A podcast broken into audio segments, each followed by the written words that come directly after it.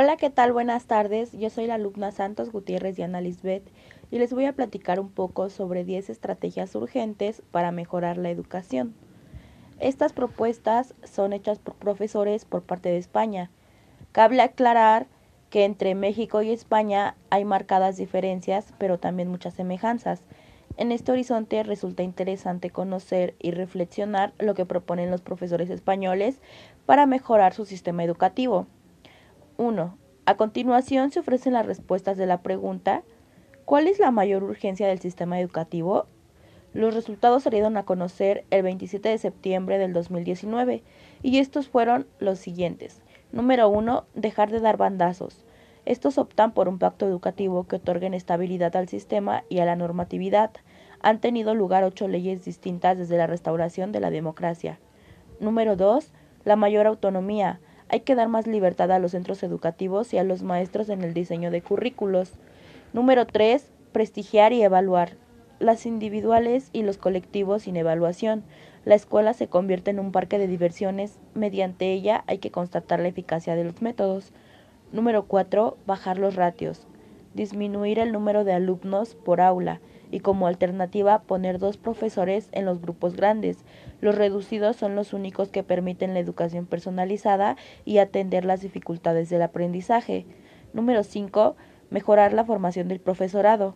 La calidad de la educación solo va a mejorar si lo hace la formación de los docentes y el rigor de su selección. Hay que impartir educación contraria, contraria de calidad. Eh, número 6. Renovar la docencia. Eh, hay que utilizar las prácticas docentes, desterrar las clases magistrales poco motivantes y que no estén conectados con la realidad.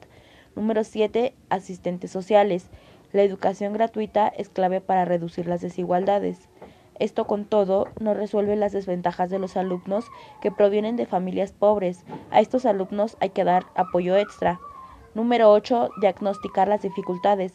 Se detectan tarde los problemas de discapacidad, autoestima y salud mental por incapacidad del sistema. Los niños piensan que son tontos o vagos. Número 9. Pensar el espacio. Se plantean cambios en el diseño de las instalaciones y los patios de recreo. Hay que diseñar las aulas con ambientes eh, ambientales para las diversas actividades. Número 10. Más fondos. Los profesores no hablan de elevar sus salarios, pero sí de recursos destinados a la inversión, sobre todo de la red pública. Eh, es importante mencionar que en México, por razones políticas y no educativas, se acaba de tirar al bote la basura la reforma educativa que se venía implementando y ahora se ha aprobado otra que despierta muchas dudas. Habrá que ver resultados, hay gran escepticismo sobre los mismos. Sería muy útil que en nuestro país algún método de comunicación o algún medio retomara la iniciativa en el país y abriera un foro abierto para conocer los puntos de vista de los docentes y así la educación es un tema que interesa a todos, a los alumnos, a sus padres, a los profesores, al gobierno y a la sociedad en conjunto.